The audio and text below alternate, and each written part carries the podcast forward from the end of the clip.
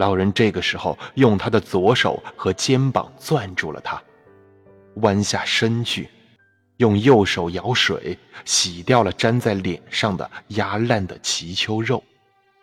他怕这肉会让他觉得恶心，让他呕吐，吐到没有力气。等到擦干净了脸，老人把右手在船舷外的水里洗了洗，然后泡在这盐水里。抽空欣赏一下日出前的第一线曙光，那条臭鱼几乎是朝着正东方游的，这说明他疲倦了，开始借助潮流的力量了。他马上就得打转了，那个时候我们之间的战争才真正开始。等到老人觉得把右手在水里泡的时间足够长了。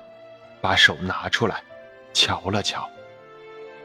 嗯，情况还凑合。